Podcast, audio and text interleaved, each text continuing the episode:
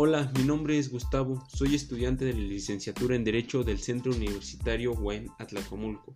El día de hoy, en este podcast, les hablaré acerca de un libro que realmente me parece fabuloso y no sé, es una enseñanza de la vida y te deja aprendizajes fructíferos tanto para tu vida profesional como para tu vida personal. Tan solo al leer el título te lleva a hacerte varias preguntas, a reflexionar. Y bien, el título del libro son Las 48 leyes del poder. Eh, hablar de poder significa vincularlo con demasiadas cosas. Y es por ello que el día de hoy les hablo de este tema que sin duda nos va a dejar no solo a nosotros como personas eh, esas enseñanzas, sino también a todos los que escuchen este podcast, les abrirá un nuevo panorama de cómo ver el poder. Para comenzar, les quiero hacer una pequeña introducción y de la misma manera eh, irles explicando qué temas desarrolla este libro y qué puertas o qué nos hace adentrarnos para tener un panorama, amplio y podamos entenderlo y llegar a ese punto de hacer comentarios mm, que permitan eh, desde varias aristas visualizar lo que realmente es el poder. Ahora bien, la sensación de no tener poder sobre las personas y los hechos resultarnos insoportable cuando nos sentimos desvelados, nos sentimos miserablemente mal. En esta vida nadie quiere tener poco poder, por el contrario, todos aspiramos a poseer una cuota cada vez mayor. Sin embargo, en el mundo en que vivimos en la actualidad resulta peligroso demostrar demasiadas ansias de poder. Este, ¿esto qué quiere decir? Eh, básicamente el libro primero empieza con esta introducción de que a nosotros eh, o la mayoría de nosotros el poder se nos hace algo a lo que queremos llegar que muchas veces no nos conformamos con poco que queremos más que a veces somos en tanto ambiciosos que no nos conformamos con poder tener poquito poder, que siempre aspiramos a tenerlo aún más. Eh, pues también nos dice que debemos mostrarnos decentes y equitativos, de modo que tenemos que ser muy sutiles, agradables, simpáticos y al mismo tiempo arteros, democráticos, pero. Este juego de constante duplicidad se parece muchísimo a las dinámicas del poder que existía en el maquinador mundo de las antiguas cortes aristocráticas. A lo largo de la historia, las cortes siempre fueron formándose alrededor de la persona que ejercía el poder, ya fuera un rey, una reina, un emprendedor o un líder.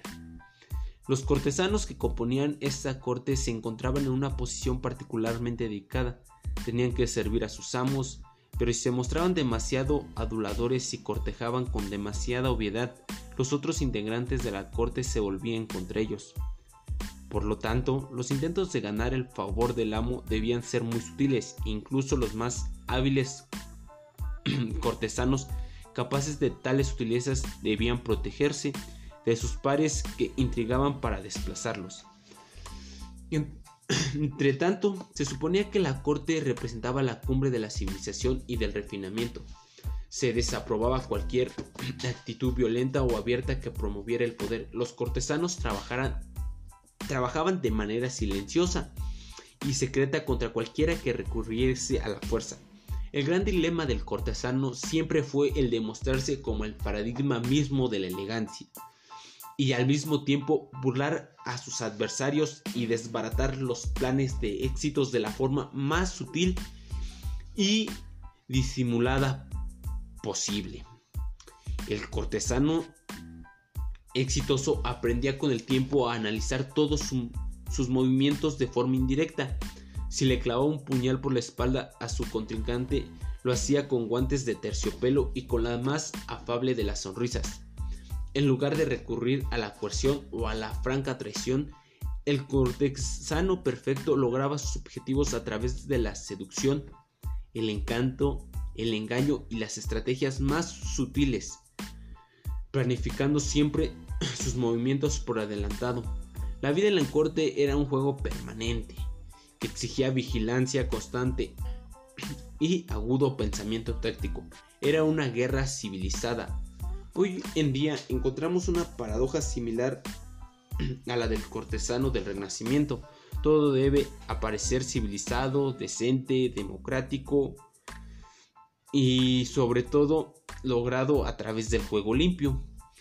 Pero si nos atenemos en forma excesivamente estricta a estas pautas, si las tomamos demasiado al pie de la letra, seremos aplastados por aquellos que entre quienes nos rodean, que son menos ingenuos que nosotros como lo dijo el gran diplomático cortesano del Renacimiento, Maquiavelo, todo hombre que intente ser bueno todo el tiempo terminará arruinando sobre la gran cantidad de hombres que no lo son.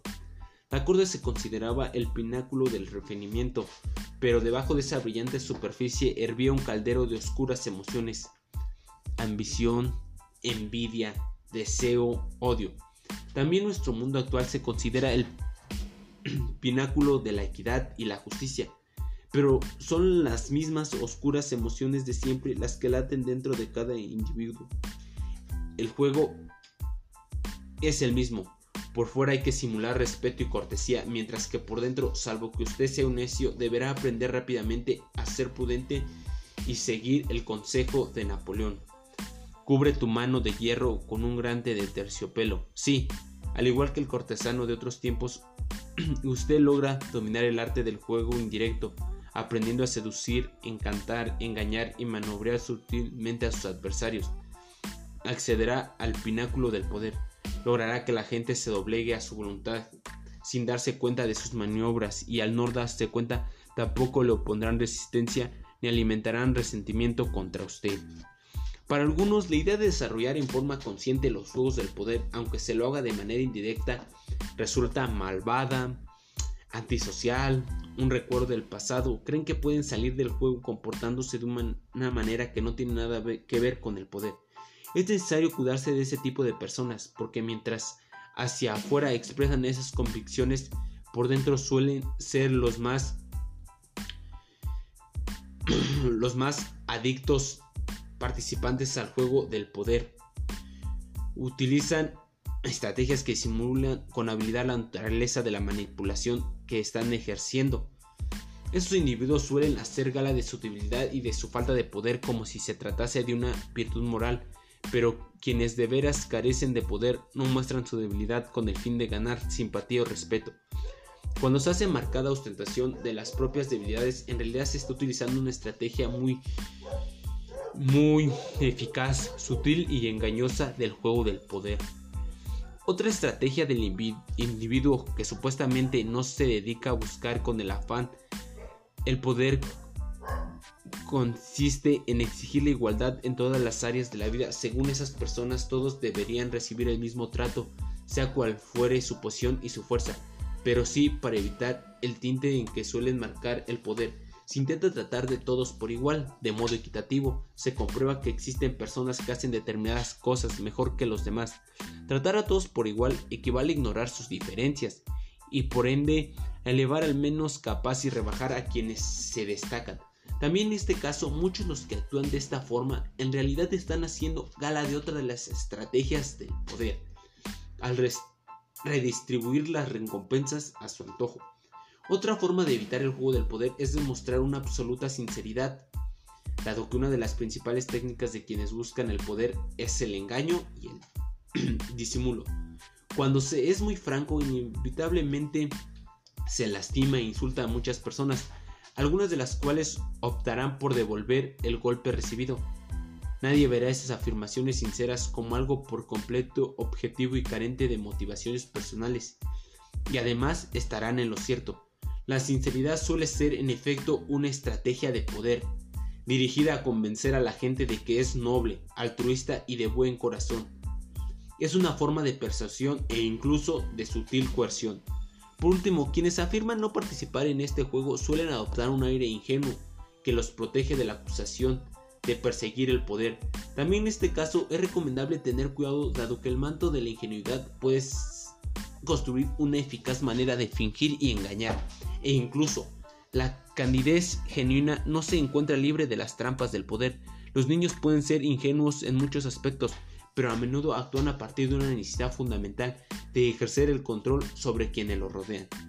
El niño por lo general tiene una gran sensación de impotencia en el mundo de los adultos y por lo tanto utiliza todos los medios que se hallen a su disposición para imponer su voluntad. Individuos genuinamente inocentes pueden estar sin embargo comprometidos con el juego del poder y con frecuencia son horrendamente eficaces en él, dado que no se ven trabados por la reflexión. También aquí, quienes hacen gala de su inocencia suelen ser los menos inocentes. Es posible reconocer a quienes supuestamente se abstienen de participar en el juego de la búsqueda del poder por la manera en que hacen alarde de sus cualidades morales, de su piedad o de su exquisito espíritu de justicia, pero puesto que todos tenemos ansias de poder y que casi todas nuestras acciones tienen por objetivo obtenerlo, quienes, dicen que no lo buscan solo procuran encandilarnos y distraernos de sus juegos de poder a través de sus aires de superioridad moral. Si se los observa con detenimiento se comprobará que con frecuencia son los más hábiles de todos cuando se trata de manipular indirectamente a los demás, cosas que algunos hacen de forma por entero inconsciente y de ninguna manera se tolera que se difundan las tácticas que se utilizan a diario. Si el mundo es como una gigantesca corte integrante y manipuladora en la cual nos hallamos todos atrapados. No tiene sentido alguno tratar de eludir el juego. Y esto solo nos privará del, del de luchar contra lo inevitable. En lugar de argumentar, gemir y sentirse culpable, es mucho mejor destacarse en el juego del poder. La verdad es que cuando mejor sepa manejar el poder, tanto mejor será como amigo, amante, pareja y persona. Al seguir el camino del cortesano perfecto, aprenderá a hacer sentir bien a los demás y se convertirá en una fuente de placer para ellos, que pasará a depender de sus habilidades y ansiarán su presencia. Dominar las 48 leyes que se presentan en este libro nos ahorrará y les ahorrará a los demás el dolor que genera el mal uso del poder que es como jugar con fuego sin conocer sus propiedades. Si el juego del poder es ineludible, es mejor ser un artista que un burdo principiante o un negador. Aprender este juego exige adecuarse a una cierta forma de ver el mundo, a un cambio de perspectiva, requiere esfuerzos y años de práctica, ya que las aptitudes necesarias no aparecen en forma espontánea. Se necesita dominar ciertas habilidades básicas y solo cuando las haya dominado se hallará en condiciones de aplicar con mayor facilidad las leyes que gobiernan el logro del poder. La más importante de esas habilidades y la piedra fundamental del poder es la capacidad de dominar sus emociones. Las respuestas emocionales suelen, suelen ser la mayor y principal barrera que los separa del poder, un error que le costará mucho más que cualquier satisfacción temporaria que pueda producirse, la expresión de sus sentimientos en un momento dado, las emociones nublan la razón y sí, en esta parte usted no es capaz de ver la situación con claridad, no podrá prepararse para ella ni responder con un cierto grado de control. La ira es la más destructiva de las reacciones emocionales, ya que es la que más intensamente nubla la visión. También ejerce un efecto multiplicador que de manera invariable torna la situación cada vez menos controlable, incrementando la intrepidez de su enemigo. Si usted procura destruir a su enemigo que lo ha herido, deberá lograr que baje la guardia, fingiendo amabilidad frente a él en lugar de dejar traslucir su ira. Bien, más que nada, este libro nos deja bastante enseñanza y más en el contexto en que nos desenvolvemos nosotros como estudiantes de derecho, de la ciencia jurídica en el contexto y en el entorno en el que nos desenvolvemos. Hay varios aspectos que son el clímax de este libro y que se deben tomar en cuenta para llevarlos a la práctica y que sin duda alguna nos servirán como herramientas para afrontarnos a lo que es la vida. Eh, este libro nos habla del, sí, claramente del poder, que se debe de utilizar de manera buena, que beneficie tanto a ti y como a los demás. Eh, su mal uso muchas veces eh, deja un mal humor a los demás, deja frustración, pero si uno aprende a llevar estas 48 leyes a la vida y las aplica como este libro nos menciona y logra dominarlo, entonces realmente encontrará ese poder, tendrá la manera de manipular sabiamente y inteligentemente. Este libro sinceramente es, no sé, muchas estrategias que nos manejan. Eh, eh, estrategias que sin duda alguna cuando las pongamos en práctica podrán ser de mucha ayuda. Asimismo nos habla de algo que creo que todos conocemos y que creo que deberíamos de tomar en cuenta. El manejar nuestras emociones. Eh, el manejar nuestras emociones nos servirá a no cometer errores, a tener la mentalidad y la cabeza fría. ¿Qué quiero decir con esto? Que no, no se va a permitir que agentes externos entren a nosotros y que puedan este, destruir hacia el objetivo que nosotros nos hemos planteado desde un principio. Entonces yo les recomiendo este libro. Es de, no sé, de mucha ayuda y te deja este, enseñanzas padrísimas que puedes emplear, como les digo, no solo en tu vida personal, sino en, profesional. Eso sería todo de mi parte y espero les haya gustado este lindo podcast. Gracias.